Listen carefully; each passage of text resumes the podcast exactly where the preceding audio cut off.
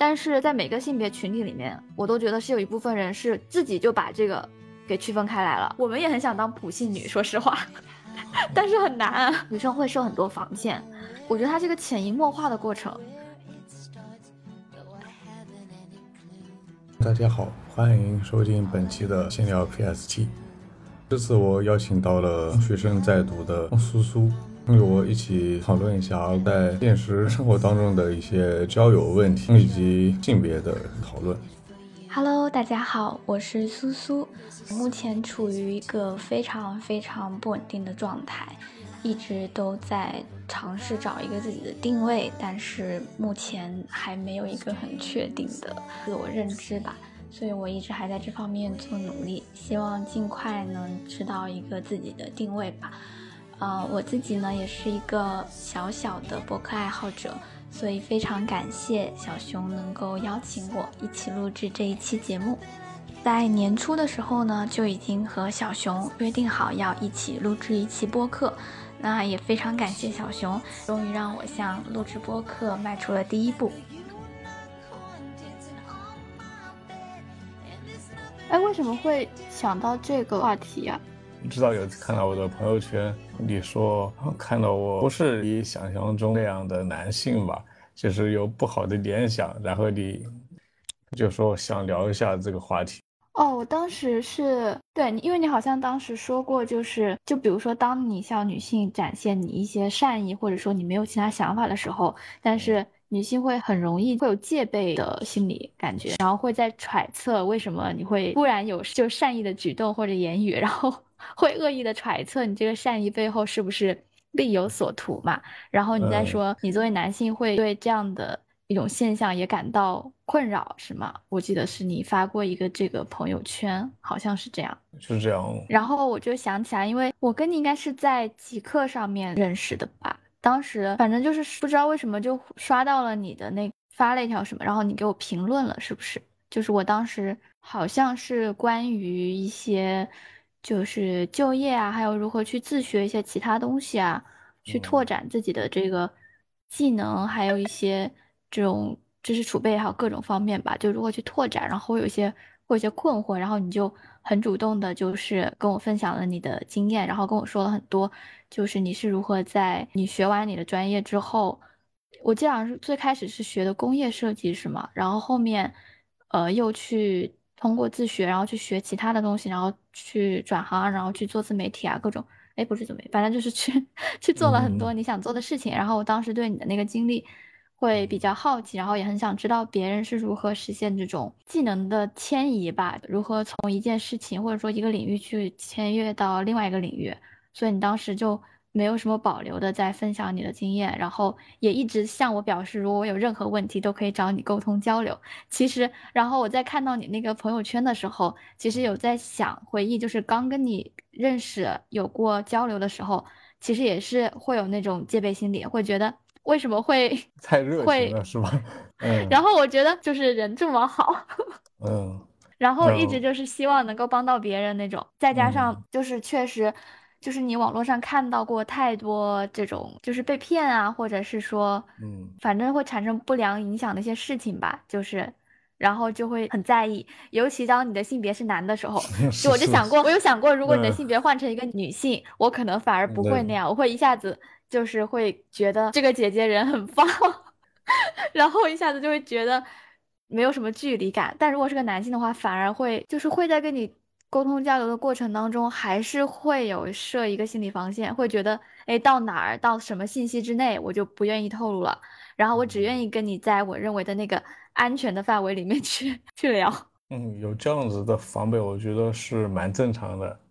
但是像我写的 这些经历啊，所以你可以看得出来，我其实还是很好奇像这样的一些话题的。是的。然后我也很希望从你的角度去。看一下我的这些经历是否有可以分享的地方，还有从你的角度看，他们这样做确实是否是正确，或者还是过激的？就是你想聊的话题，还是就是我们上一次聊的，就是关于就是要加上性别，然后来讨论的这些话题呢？还是说其他的话题也可以？先讨论性别的这些问题，然后再讨论一些你想讨论的其他的问题，那就可以多一些讨论的，可以分两期来做嘛，第一期、第二期。嗯，好，也可以。你可以看得出来，经历的事儿还是蛮多的，是吧？嗯。单单，就从和异性相处的这方面，我就经历过，总结起来就这样这样的一些事情。在什么样的情况下会拉黑他人？我没有拉黑过别人。好善良的妹子。呃，好像确实没有拉黑过别人。可能我很少出现，就是跟别人会产生什么非常激烈的冲突。反正我记忆中是没有拉黑过别人。然后。骚扰如何定义？篇参考的东西你要对照着看，然后才会有所感想。这个就是我理解的大学生创新项目的这篇文章。嗯，你们当时做的这个是什么呀？是个 UI 的一套高保真原型。以上金的我来说，我又做了交互，甚至是开发的尝试。对，感觉你想做的好像很多。就是我当时在大学，我考虑的是可以体验一下。互联网的分工，然后当时老师前面讲全都听我的，可是后来就是我来做全部，他们也就是挂个名而已，就很无奈吧。其中有一段你可以看一下，我发给你。那个同学吧，他就像打小报告一样和老师，我催促他利用假期嘛，快点做一些设计，然后他就去向老师打小报告。他又用的是三星手机，哦，他就没有来直接找我，他不明说。他向更高的权威去说，可我当时也是不负责任啊，所以我就很难理解一些事儿吧，就是为什么有的女性在生气的时候不愿意明说，而去向更高的权威去说呢？所以他是是不是想依靠什么东西去向我施压，还是想一些其他的一些 策略啊？我没有遇到过这种情况哎，我一般是属于直接找。如果我是他，我应该会选择直接找你啊，嗯，因为找老师不是还要转个弯吗？而且会觉得，是我是老师的话，我会很烦 这种事情，为什么要找我？对，我也无法理解他们像这样的一些情况。还有一点是，我觉得我是在以负责人的角度去催他们做事嘛，他们却以为是骚扰，他们为什么会这样理解呢？你跟这个同学熟悉吗？你们是只是因为这个项目所以在一起合作，还是说在合作之前就已经相互认识？之前有认识的，但是关系也没有那么熟吧，是其他专业的。我是艺术设计专业的，他是园林设计的，嗯，就是跨专业合作的，就是这样子的一个情况。那是他，他有跟你说过，他觉得你在骚扰他，还是还是你觉得他把你当成在对他进行骚扰？我觉得他是这样当成的，然后后面也失联了吧？哦，就是不再理你了，是吗？就我是很珍惜像这样在大学可以跟异性来做感兴趣的一些事情，主要是这个大创嘛。后后来他他说他不想把时间花在大创上面，所以讲也就是挂个名而已。所以就是我认为我珍惜这份经历和缘分。他不想珍惜，还是蛮无奈的。主要是？我觉得我作为我，我觉得这种挺挺普遍的，就是，就是你说的这个，我觉得有两方面的考量，一个是纯粹从参与大创与否这个话题出发，就是如果他只是想挂名，很有可能他对这个本身这个课题并不怎么感兴趣，然后他只是想完成，并没有希望他做得好，所以他可能觉得这样怎么样都无所谓，他不想花太多的时间。然后你呢？你是希望能做好它，你是希望你是珍惜这个这个机会，这个实践机会，然后也希望跟他好好合作，所以你们的那个目标取向不一样，就会导致在实践的过程当中，他觉得你对他寄予太高的期待了，就是他原先对自己的期待就是我不想做什么，就是把这个东西水一水过去，但是你是希望把它做好的，所以你觉得你的期望里面，大家对他投入的时间应该是远远高于他的期望的，所以在这样的这个落差之下，他可能就会觉得。觉得你很烦，因为这个不是他想做的事情，但是你一直催促他，就会让他觉得烦。就如果是这个角度出发的话，我觉得跟性别没有关系。换做是一个女生来催他，他也会觉得很烦。如果纯粹从事情出发，然后如果是出于就是你说你还是很希望，就很珍惜大学期间可以跟异性朋友共同参与合作，完成一个这样的课题也好，项目也好，这种我身边也有这个男性同学有跟我表达过这个类似的想法。因为嗯我我的本科呢，就是我们班是女生比较多嘛，然嗯后她其实呃我们在完成很多项目的时候，都是要这个组队合作去完成嘛，不管是调研还是最后成果，都是以这个团队的形式出呃出现的。然后他就会觉得，就是为什么女生总是会选择跟女生组队，并不想跟嗯男生组队。但是他作为班里面的少数嘛，因为我们班男生确实比较少，然后他嗯有说过，就是说为什么女生不能跟跟我们男生组组队呢？我们也很希望，就是说，呃，因为男女生在面对同一个问题的时候，那个思维肯定都不一样，而且在我们开学之后的几次作业就能感觉得出来，呃，一个是说女生她在做很多事情的时候。很客观的来讲，她的精细度的平均值确实会高于男性，不管是调研还是呃最终的成果。她都会就是说比较比较细心，比较去抠这个小的细节，就她的整体性未必比男生要好，但是她在那种很细节的地方，他的往往是比男生要好的，这是这是就是几届下来一个客观的数据嘛，并没有放大异性的这个优势啊什么的，就是男生有男生他们擅长的地方嘛。嗯然后就我那个朋友，他是一个，就是说他在整体的把握上是很好的，就是说他一个是行动力很强，另外一个是他在就是各种软件使用啊，然后包括他那种调研的积极性啊都很高。但是呢，他就是在最后的成果方面，就在那种细节上的把控，他是比较嗯欠缺的。然后老师也嗯在他前面几次的作业中提出来嘛，所以他自己也是很希望能跟女生去组队合作，然后嗯在那个过程当中，其实能相互学习嘛。他真的就觉得只是相互学习。然后他就有问我，因为我是他在班里面就是少有的这个异性朋友嘛，嗯因为我感觉确实，我不知道你你们以前怎么样，但是我们班确实会出现，就是大部分就是女生跟女生玩，然后男生跟男生玩，感觉跟小学、初中、嗯高中没有什么不同。但是我我是还好，我属于从小就是并没有觉得性别是区分交友与否的关键嘛，所以我一直都有同性朋友，也有异性朋友。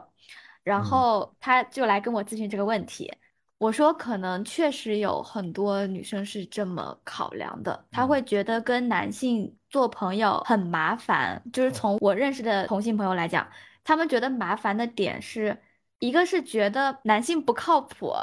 就是在做很多事情的时候，就是会觉得男生不是那么细心嘛，然后觉得不靠谱。然后第二个是他会觉得沟通起来很麻烦。呃，比如说像大学，就是女生寝室都在一起，那如果出去调研或者是完成作业，那本身就很近嘛，近水楼台的就很方便。但如嗯果跟男生的话，就还要约地方再去碰面，然后要到外面去来完成这个作业，不能在宿舍完成这个作业，他就会觉得这个沟通成本很嗯高。然后就会选择跟同班的女性，甚至是自己宿舍里面的人就一起嗯做，那样那样最方便嘛。他直接是从那个沟通成本来看，还有还有可操作性。然后我觉得我们班女生应该更多的是属于第二种情况，就她觉得第二个更方便一点。可操作性更方便一点。。对对，然后如果是结合我以前的，就是比如说像小学、初中、高中这样的同性朋友的话，还有听到过一种声音，就是他们会觉得，就是两性他在个性啊各方面的差距就是很大。就是确实嗯有这样自己就把那个性别问题放得很大的女性，我相信男生男性应该也有，就不管是男生还是女生，肯定都有一部分群体，他就是会觉得两性的差别很大，然后会自动把两性差别化，然后把他们分类化。包括现在很多女性主义觉得，就是比较温和的女性主义派吧，就是觉得说，呃，性别只是从性别生生理学方面的一种差别，但是如果说涉及到心理啊，或者说涉及到你日常生活中的一些做事情啊各种方面，应该就是说最理想的状态是不以性别来来作为一个非常重要的评判依据嘛，就是说不能单纯因为性别，然后对很多人进行做一些事情的限制啊，或者说就是最常见就是说，比如说觉得女性就是应该，因为她比较细心，所以她应该去顾家，因为因为女性比较细心，所以她应该呃更多的做做这种清洁啊，做护理啊，然后做辅助啊。这种这种类型的工作，但实际上并不是所有女性都这样。那反过来也是一样的，很多人说啊，男生就是很粗心啊，男生就是啊怎么怎么样，所以他们适合怎么怎么样，就是会会这样子分开嘛。实际上是我觉得是对双方来讲都是一种束缚，但是在每个性别群体里面，我都觉得是有一部分人是自己就把这个给区分开来了。就是我觉得很多女生 就是会存在自己 PUA 自己的情况，她真的自己就自己就把自己就是说通了，他就会觉得就应该是那个样子嗯的。所以我嗯，以前的同性朋友确实有那种是出于第一种情况，觉得跟男生合作，跟男生在一起玩是沟通很麻烦的一件事情，对，是觉得沟通很麻烦，然后觉得两个群体就不应该在一起玩，还有觉得就是。男性，对，真的有这样，他会觉得就是两性就无法做朋友，嗯，就是他们觉得不存在两性的友谊，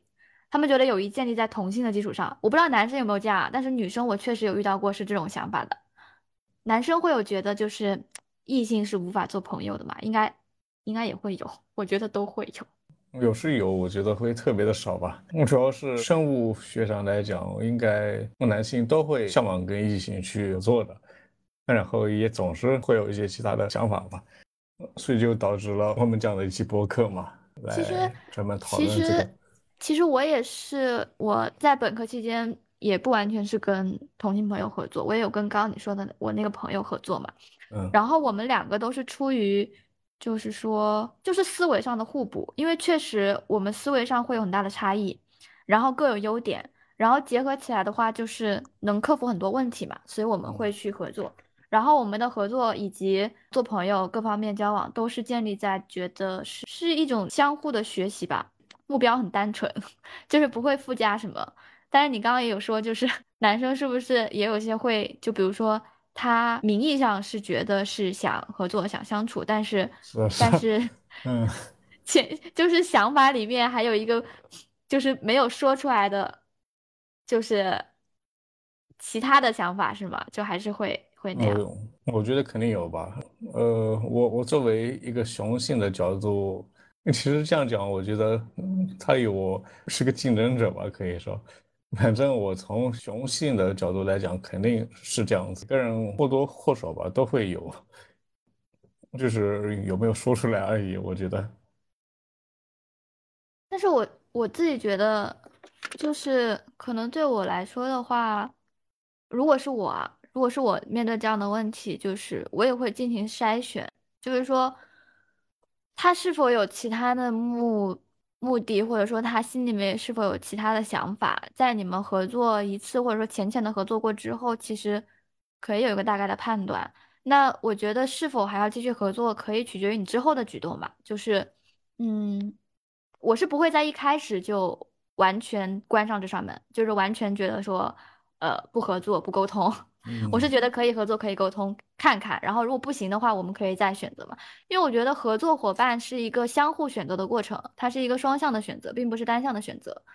所以我觉得还有很多回旋的余地。我是不会就是在一开始的时候就给出一个非常确定的答案吧，因为我觉得都是在一次一次的尝试过程当中会去会去磨合，然后就会再选择。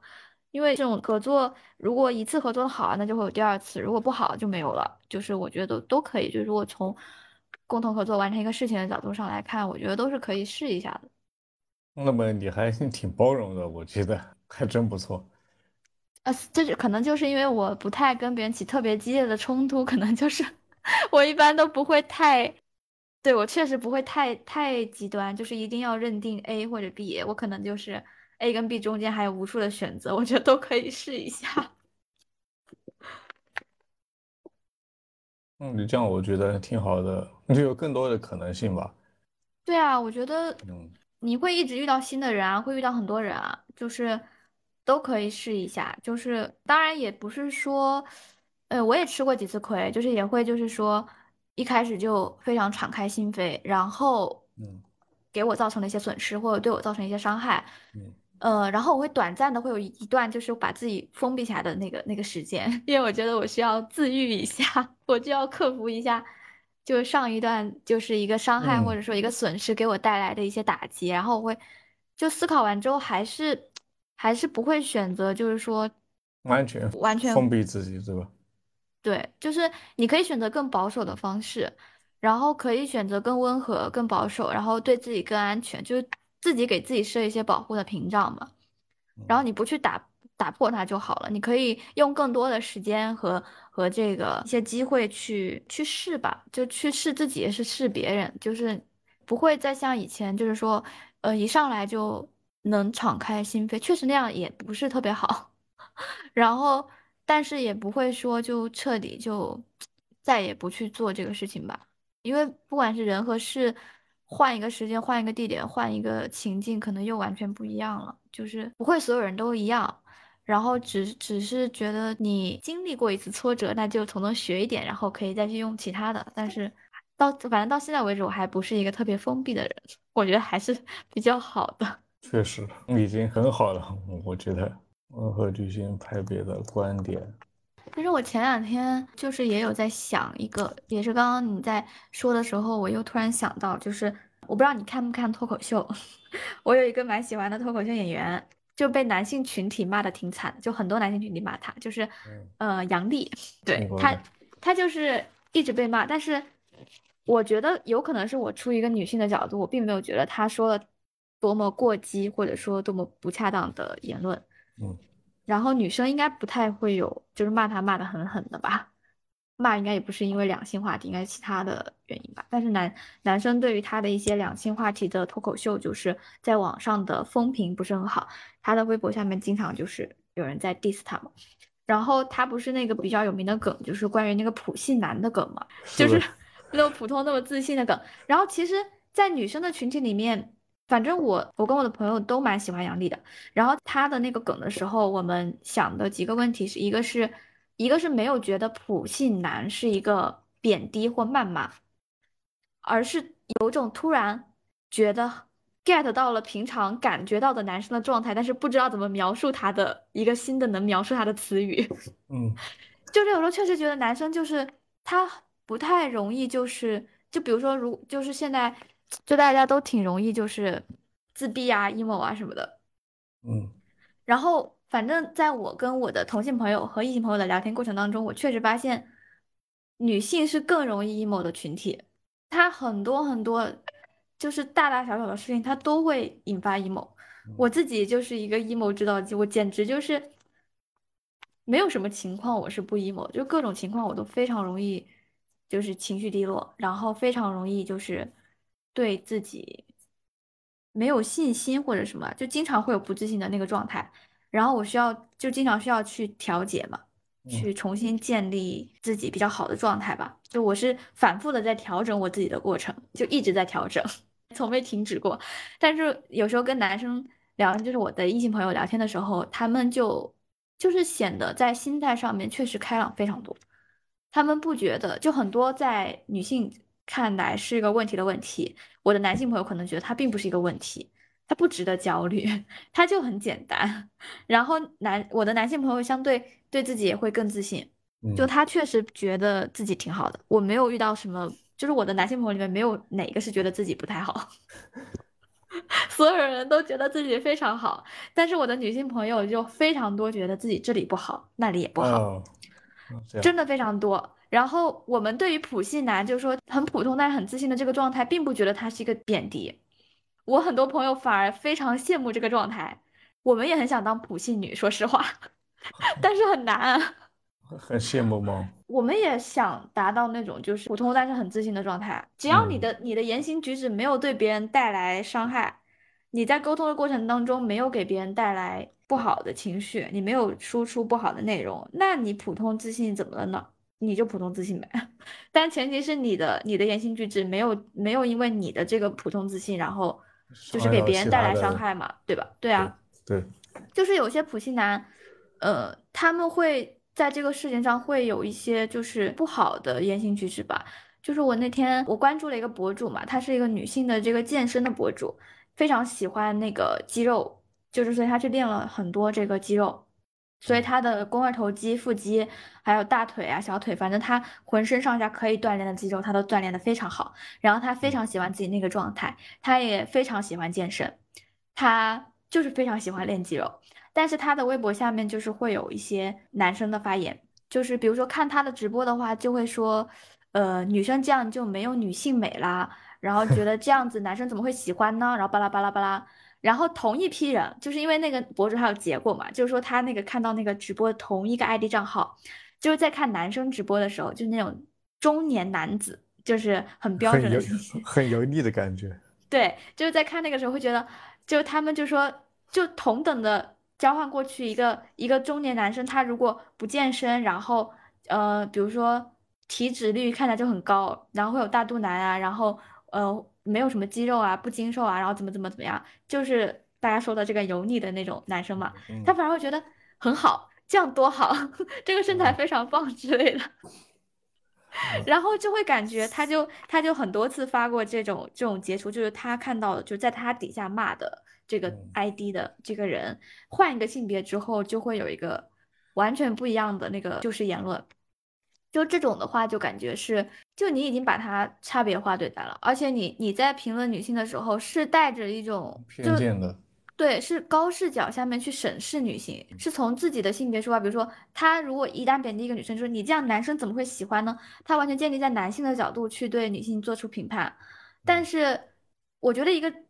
就所谓那个普通自信，如果做一个中性的话，就是说他对自己是自信的，但他不会就是站在自己的立场上去去看低别人，对，去批判看低别人，就是我觉得那个是完全不同的概念。所以我那个时候一直在看杨笠的，就是他当时不是因为呃那个梗那个段子，就是很长时间在微博上，反正反响都非常不好。我当时就觉得，单纯的说普通又自信的话，我并不觉得他他不好，就反而我很多女生就很希望自己是普信女，然后 我们都在说我们什么时候能变成普信女。但是如果说可能一旦加上性别之后，他好像就变得更复杂了，而且我感觉这两年就是最近吧。就是会感觉，呃，任何一个问题只要加上性别，它就变得更复杂了。但理论上，如果说，呃，两性真的达到了一个平等的地位，如果两性真的在很多事情上没有被区别对待，没有受到歧视，没有受到压迫，不管是男性还是女生，他们都没有因为自己的性别问题而受到不公平或者说区别的对待的话，那任何一个问题加不加两性，它其实都。不会产生变化，对吧？但现在的情况是，任何一个问题，任何一个词加上两性之后，嗯，它会引起更大的争论。我觉得这个实际上就是一个很好的佐证，就证明了现在的两性就是存在很多，就大家会差异化对待的现象啊。如果没有差异化对待的话，那就应该所有的问题加不加两性 title 都是一样的，对吧？然后我就感觉，就尤其是我们上次好像是因为当时唐山事件不是。呃，热度比较高嘛，然后也是在那一天你发的那个朋友圈吧。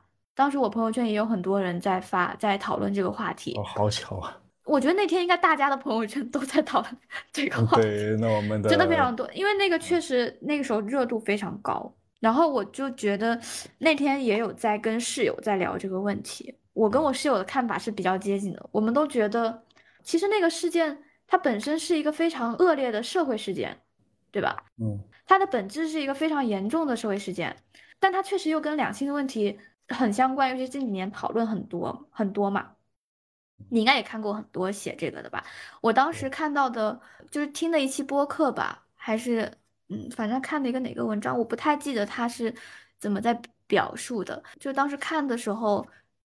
比较赞同的一个观点就是说，它它就是一个，首先它是一个社会恶性事件。如果把那个女性换成男性被打，其实也是一样的，因为它是一个很恶劣的，就是打人的事件嘛。嗯，它本本身就是社会性的事件，但是它里面又有一个很大的前提，就是说，就是他为什么打人的这个前提，就建立在有两性问题的基础上，所以很多人说应该抛开两性去谈这个事件。其实也是不完整的，就是很多男生在反驳女生声音的时候，会觉得它就是一个社会恶性事件，为什么要用两性来让它引起就是两性的一个争端嘛？就是感觉现在很多人就是会网上就说动不动就打拳，动不动打拳之类的。但是我觉得那个事件，首先是因为它的起因啊，它的起因就是先动的手，所以才会引发这个后续。对，而且是他他想去就是呃选标嘛。对，去搭讪别人，人家拒绝了，然后只因为人家拒绝了他的搭讪，然后他要采了采取这么一个行动，所以本身就不对。然后再加上就是，嗯，还有一个就是当时我感觉女生群体里面其实探讨的很多的一个问题是安全感的一个问题，也是后面就是你你说的你的那个博你的那个朋友圈讨论的这个嘛，嗯，女生会设很多防线，我觉得它是一个潜移默化的过程。是因为太多，就是看到了很多这种社会案件，包括女生从小接受的家庭或者学校的教育，都会说，呃，需要注意安全啊，然后会教育你不要夜里出行 啊，不要穿的太裸露，要穿的严实啊，然后不要夜里出行啊，不要跟陌生男人说话，这种，我感觉是一个潜移默化的过程。就是我当时看到一个比较好像一个微博吧，我觉得那个就是描述的很好。他是说女生，比如说假设一个房间里面，或者说一个空间里面，呃，一个女生面对七八个壮男，对吧？她会产生的是本能的心理恐惧，她不是说不管说她知道知不知道这几个男生是善良的，还是对她有恶意的，就是假设他们就初次见面吧，然后在一个空间里面，会本能的反应，就如果一个女生面对七八个壮男。那如果反过来，一个男生在这个空间里面遇到七八个女生，他不会有恐惧心理，因为他不会觉得哪怕七八个女生，他不觉得是一个是一种潜在的威胁，但是女生会觉得七八个男生是潜在的威胁，因为如果一旦发生冲突的话，不管在力量上还是各方面，就是他会处于一个弱势的地位，这种是生理生理结构使然嘛，它就是存在这种客观事实。是你比较难去去改变的，除非除非你是一个一直有健身，你练了很多肌肉，然后呃训练的特别好，就是身体素质特别好。但这种情况也存在，就是说会有力量上的差别。如果比如说男男性跟女性同样在接受同等的训练的话，那生理结构上男性确实就是在基因上他就有可能获得更多的力量，对吧？就我感觉这个是生理结构的问题。然后再加上很多这种社会事件啊，或者说我们平常接收到的一些教育、一些劝诫吧，就是很多劝诫，然后确实会产生这种安全感。然后他就那个博主就用这个这个例子来说，就是说为什么女生所谓的这个安全感的问题，就是会感觉非常敏感。一旦发生任何社会的暴力事件，如果一旦是呃两性的暴力事件，女生的心里面引发的恐惧肯定是远远大于男生的。就我我这个是我当时就是看到两个，包括其他的吧，就就所有跟这个有关的话题，就是确实会有很偏激的说法，嗯，但是我一般两种说法都会看一下。内地还蛮中立的，毕竟我觉得网上跟风的人还是特别的多，然后有舆论，有人也不明真相的去评论，然后就会加剧像这样的分裂感，你有这样的感觉吗？确实会吧，但是我是我身边也有女性，确实会。但是哎，你有没有觉得男性处于弱势地位啊？现在我倒是有觉得。哦，你你也会觉得男性处于弱势地位？那为什么你觉得男性处于弱势的地位？这个弱势是是为什么会觉得处于弱势？那现在我跟你讨论的写下的很多的问题，就使我这样有这样的感觉吧。就是我觉得，或者讲我遇到的一些女生嘛，全都是她们长得很漂亮，然后她们朋友也很多，就是我一跟她们联系，我就担心是骚扰他们，然后就被网暴啊，什么被他们的朋友拉黑啊，像这样，所以我就有这样的经历，就很难在网上面可以很健康的与异性社交了，总是很希望跟异性交流吧，然后。我一交流，然后 有我这样以前的经历，我就担心他会认为我是在骚扰他吗？或者下一句哦，我一发了以后的话，就有没有公司感叹号啊？这样这样的担心。那所以我觉得我很长一段时间内都是在处于弱势地位的，也是有这样的感觉。有点理解。就像我以前吧。或者讲，我是作为网友的角度，我很容易在网上面去去关心他人，然后有个基友是同城的，然后就说我的分寸感就要再加强一些，因为网友嘛，我突然关心一句，有的人可以理解，有的人想吧，跟你又不是很熟，然后你突然的关心是什么意思，他就会像这样子，我觉得就还是沉默比较好，虽然我想关心其他人吧。其他人一看我就太过于热情了，可能会有反作用，就会被吓跑，或者以为是骚扰什么的，所以我觉得我就很难像这样。而且你也有像这样的感觉吧？就像前面我确实是毫无保留的你去 分享我的一切的经历，然后你也有一些很奇怪的感觉，是吧？对，后来你也知道了，嗯。会就实话说，会会很谨慎。嗯，我现在你也，但是你理解到了，你以前的同学啊什么同学比较熟悉的或者怎么样的。熟悉的也有吧，然后我在微信上面给他们很久才回，甚至也不回的，知道吗？后面我就看他们的朋友圈啊，他们穿着什么网格袜呀，坐在车里面啊，就像炫富的那样子的感觉，所以就很难聊得到一块儿，所以就算了吧。我想，所以他们都失联了，所以我觉得我用极客也是一个原因，希望可以找到可以聊得来的同温层吧，包括异性或以上，就是我所理解的，呃，我所经历的一些关于。我觉得男性处于弱势地位的一个一些例子，我感觉咋说呢？嗯，仿佛它是一个争论不会有尽头的话题，而且，呃，总感觉现在就是越来越敏感这个问题，就可能很普通的问题反而会反而会变得就是，就感觉很小的问题都能引发很很很大，然后。很激烈的争论，我有这样子的感觉。之前我给你看了一个微博截图，你也看到了吧？两位女主播质疑小宇宙的一个播客算法这个问题。哦，对，我后来有稍微去看了一下，所以他也是提到了一个性别相关的，本来也就是好的一件事儿吧，主播引来的算法问题而已。突然带了一句打压女性创作者，这样一来好了，然后全网都在讨论这个问题，甚至都已经上热搜了吧？好像，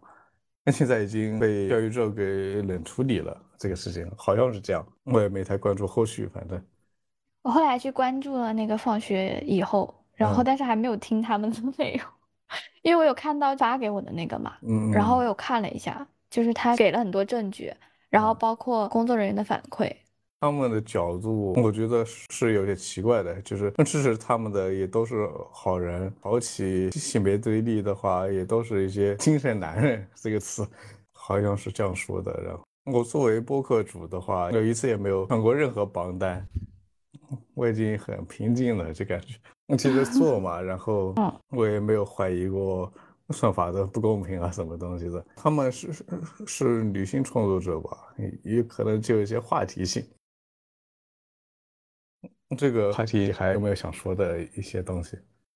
不是小宇宙的那个事件，因为我就看了你给我发的那个，然后当时也看的不是特别仔细，就是会觉得，嗯，会觉得如果真的是那样子的话，会觉得不公平吧。然后其他的就也还好，但是说实话，就是如果是跟两性问题有关的。虽然我肯定还是会站在女性这边，可能因为我自己是女性，嗯，然后很多女性会面临的困境，她会觉得受到的这种压力吧，我真的觉得是男性群体无法感同身受的，不存在就是说可以等比退换，比如说我有这个压力，你有那个压力，然后两个压力抵消了，所以我们是平等的，我觉得不存在这样的算法，因为有一些是目前的状态来看是女生有她非常专属的。就她很特别的男，在男性群体里面找不到一个能对等的，反过来男性群体也有这样的问题，所以我一直不觉得就是关于说就是很中肯的去讲，或者说把它完全分得非常分明，就是把这个问题所有的矛盾就是全部化解，我觉得是。不存在这样一种可能，只存在非常理想的状态。所以我后来开始去看很多女性主义的作家，包括女权主义的这种发展史啊，然后包括各种不同的人他在讨论同一个问题的这种声音啊什么的。所以我现在也还在看。嗯。啊，但是看的时候，我不知道如果是男生在看是什么样一个感觉。但是女生，因为我前段时间看了这个上野千鹤子的那本《厌女》，是一本蛮火的跟女性话题有关的书嘛，嗯，也是朋友给我推荐的。然后我当时在看的时候，呃，我是觉得挺痛苦的，就是看一会儿我需要歇一会儿，我需要缓一下，嗯，就是因为感觉他说的很真实，就是很多那个问题，就是就是我能感觉到它的存在。但是当我跟男生在反映这些问题的时候，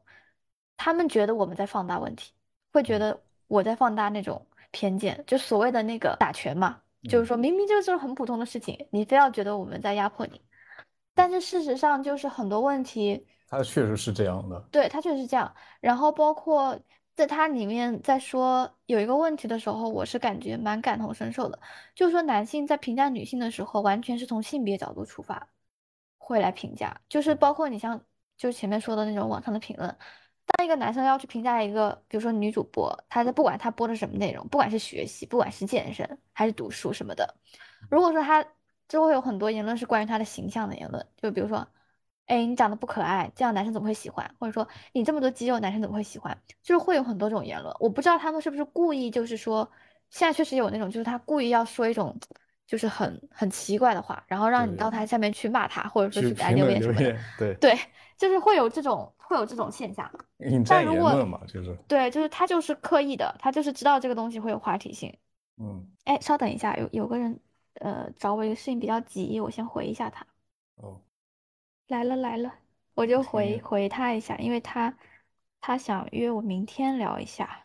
我们聊的这个性别的播客，我嗯，我就友情提醒一下，希望你是在白天聊，然后注意安全，我是这个意思。啊，这跟那个有什么关系吗？我肯定都在家里啊。我是听 你说要聊一下，就以为聊出去聊呢。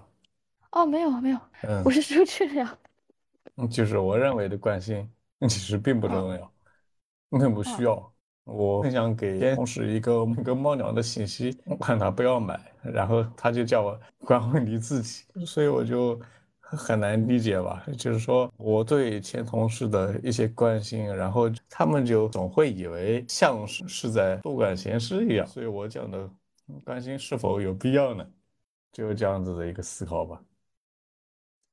我觉得因人而异吧，就是有些人觉得你在多管闲事啊，但是也有些会觉得就是善意的提醒，你就去甄别就好了。就他不喜欢这种很多这种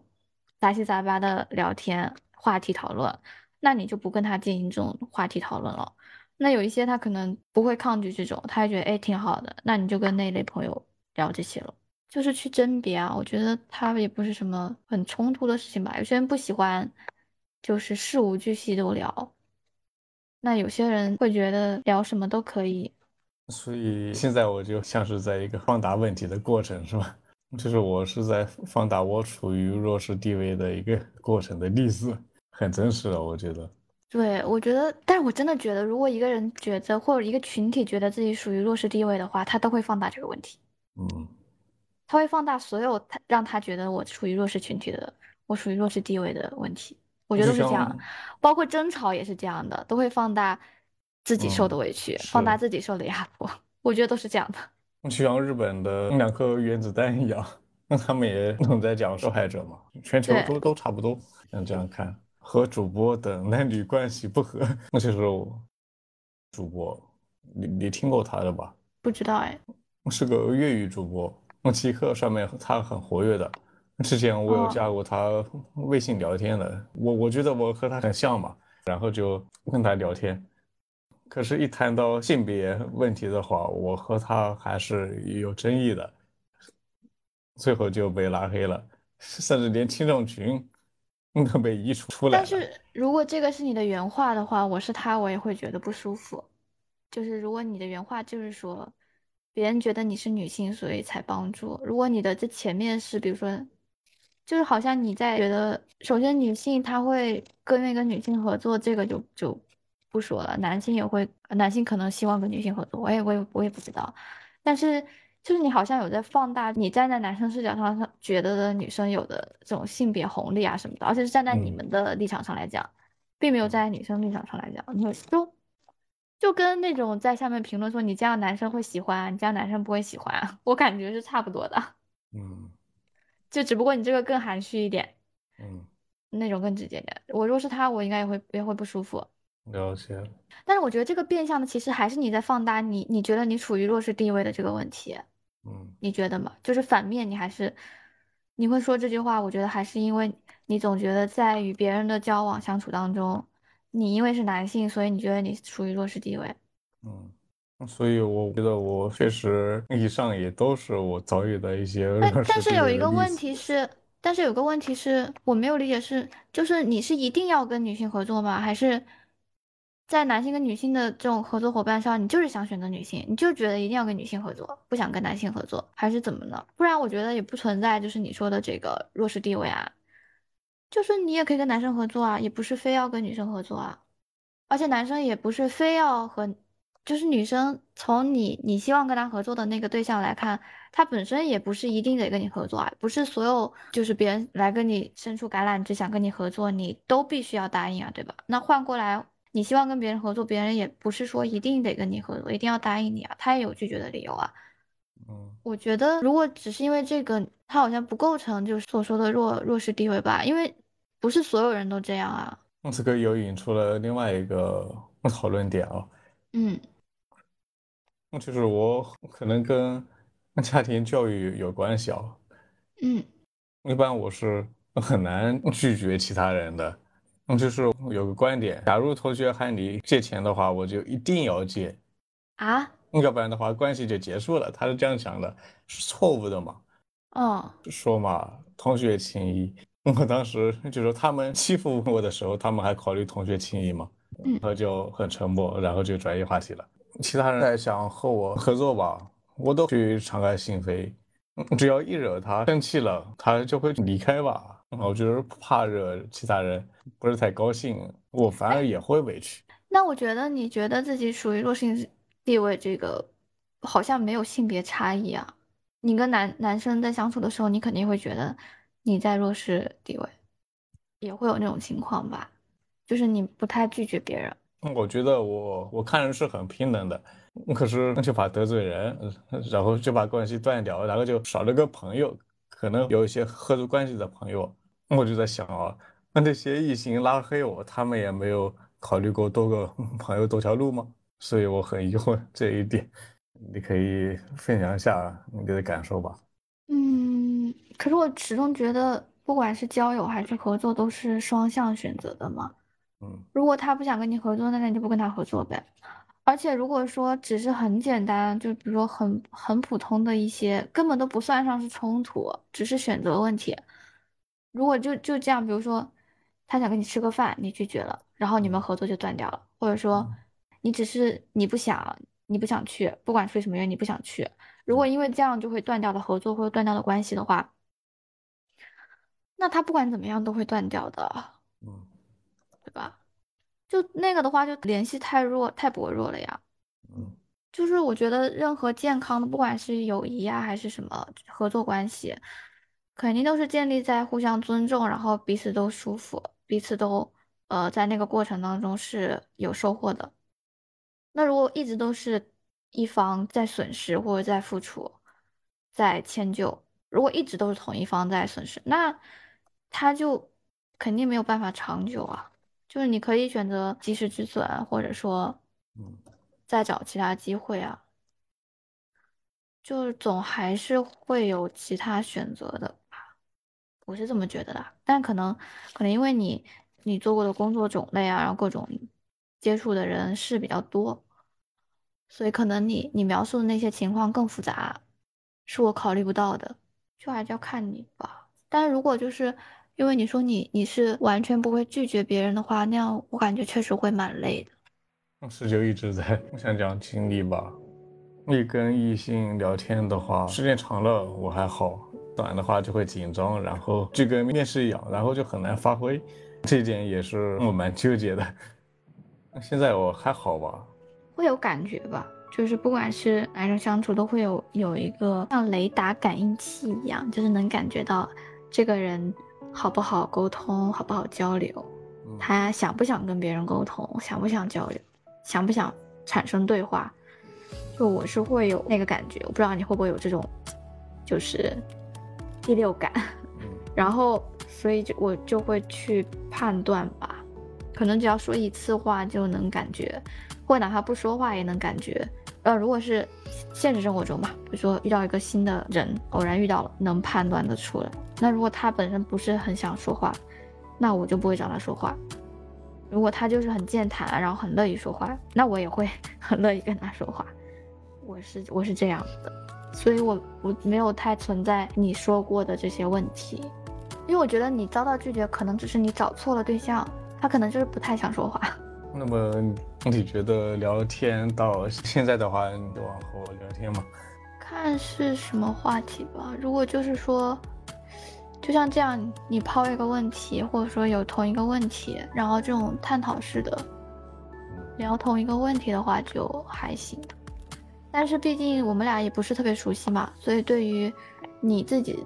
其他个人问题和我个人问题就不会拿出来聊。比如说你愿意抛出来的，或者说我愿意抛出来的，这种可以这样聊，我觉得是可以的。但是你刚开始的时候肯定不会，因为任何更深入的探讨肯定是建立在彼此更熟悉的基础上嘛。所以我觉得，如果是像现在这种，就是有一个问题放在我们两个中间，然后我们两个就同一个问题去说一下自己的看法什么，这种我觉得是没有问题啊，这种可以啊。下一个话题是配合于假象的话，嗯，你还需要听一听吗？还有突然转变态度，像这样的，嗯，真的吗？这个是你经历过的，确实经历过的。而且我有个动态还写过的，这样吗？我没有过这样的经历，可能我不会有什么，我也不知道怎么怎么说，所以我就嗯有点纠结。那我没有这个经验，我我不太懂哎，我没有就是和网友见过面，那还挺好的。就是我的朋友应该都是现实生活中有交际产生的，可能我是因为我所身处的环境吧。可以聊得来的人，就几乎全是在网上面，呃，微信群啊、即刻啊碰到的，然后就面基才可以聊得下来的。当时以前同学嘛，你也看到了，我想跟他们合作，他们要不打游戏，要不想挂个名，所以我都没有人聊得来的，可以讲。那你后来工作以后呢？自己找的。工作伙伴的话有啊，那也才。两到三个吧，但是你肯定有你的比较好的朋友吧？讲好听点，有一个。为什么呢？你以前的同学都没有关系特别好。可能是我想跟他们关系好的话，他们会反而问过我一句话，说我想证明什么，所以我就很奇怪，他们是怎么想的？是不是还在于当时学生的思维去看我现在呢？所以我是确实很难理解他们，是他们太幼稚了，还还是我的思维过于成熟的，所以就搞不懂了。我也不懂哎。所以我就参与什么 TED 啊、背书、飞行家像这样子的活活动，然后在极客上面很活跃，找人面基啊、做播客什么的，像这样也可以丰富一下我单调的生活吧。还有出门拍照什么的，可以看得出来我这个状态了，是吧？是不是都比较安静？总会找到。那我那我觉得比较适合跟你录的主题应该是交友，交友问题，因为我感觉，因为听你说很多前面你的一些烦恼什么的，我感觉他跟两性就听完你全部嘛，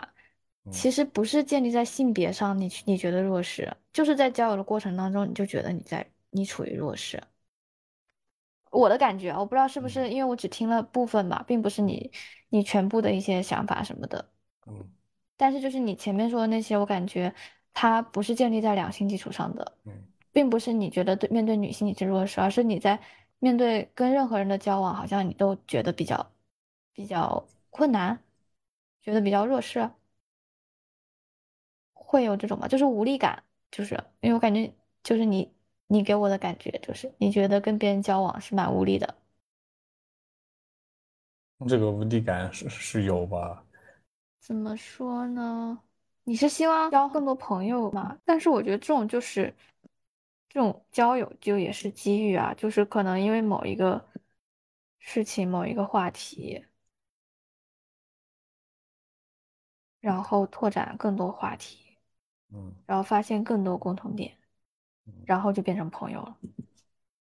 我感觉好像是这样。我觉得也是这样。还有前同事，嗯，我对他最后说一句，那我就不打扰了。我的意思是我先忙去了，可是他去，我居然给删掉了。理解的角度问题吧。不清楚哎，你们那时候还是同事吗？还是你离职了，或他离职了？都离职过了。嗯哦哦，那他可能觉得都都离职了，也不会有什么其他的交流了，所以就删掉了。我就在想嘛，他也是人事嘛，我是希望保持联系，说不定以后还能有机会呢。可是他说删就删，然后想加的话，又是一种舔狗行为。然后又加不上，那就算了呗。那他就表那就表明了他的态度啊，他他不想。然后用我家人的话，就是又得罪了别人，然后又少一条路了。可是他就没有考虑过，他也也少了条路嘛。我觉得也不一定都是这这样这样的想。我觉得没有什么少一条路多一条路的。现在你要接触的人太多了，你不可能把所有路都留着的，对吧？如果就是如果说少一个朋友少一条路，你肯定是有选择性的，选择适合你的呀。那如果是适合你的话，就能继续啊；不适合你的，你强留也留不住啊。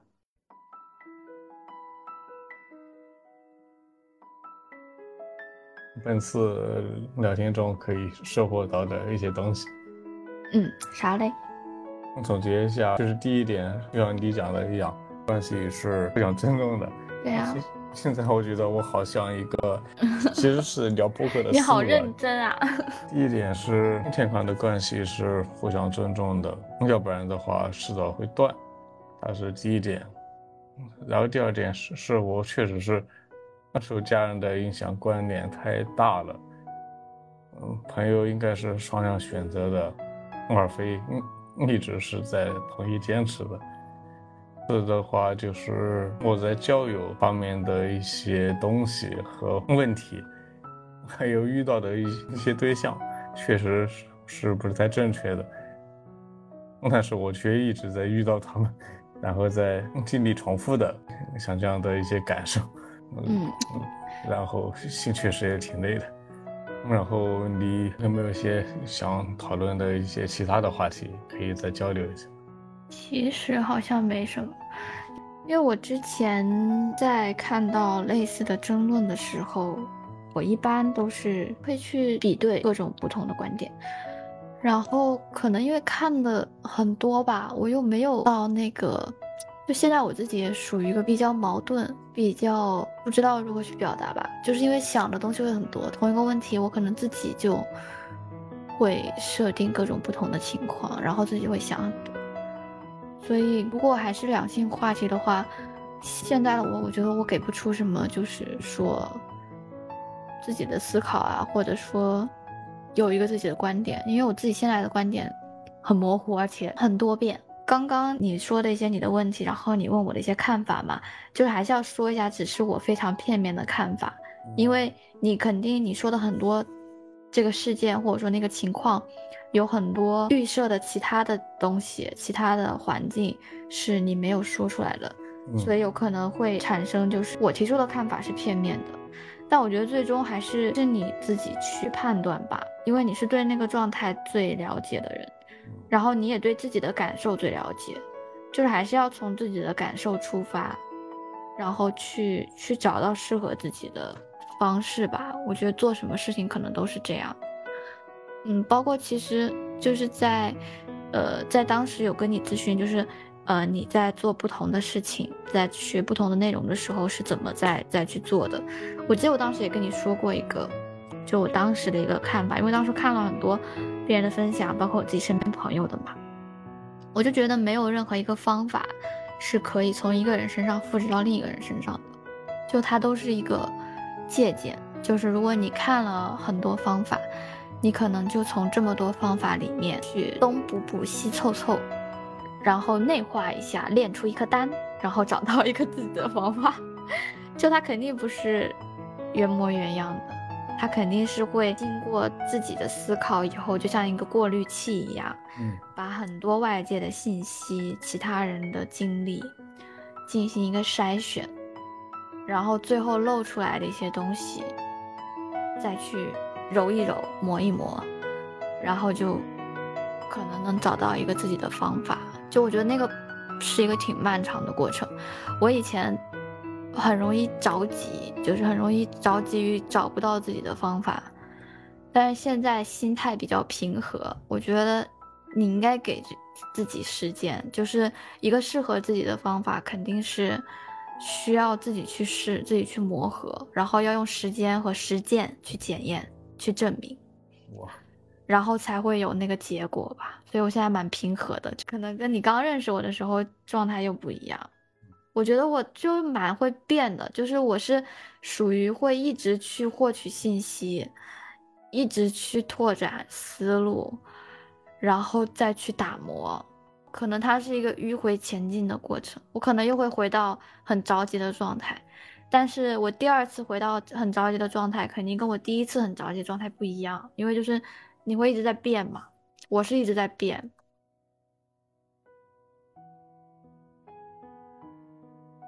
以上就是本期的新聊 PST 的全部内容了。如果你喜欢本期节目，欢迎点击收藏、评论和转发。如果你对节目有任何的建议，欢迎在评论区留言。我们下期见。